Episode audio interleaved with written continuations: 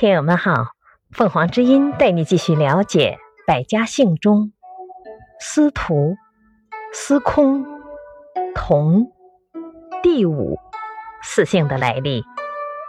司徒，先秦设司徒这一官职，有的司徒后代就把官职作为自己的姓，称为司徒氏。司空，出自四姓，是大禹的后代。以官职名为姓，同源于四姓，出自夏王朝末期太史钟古的后代。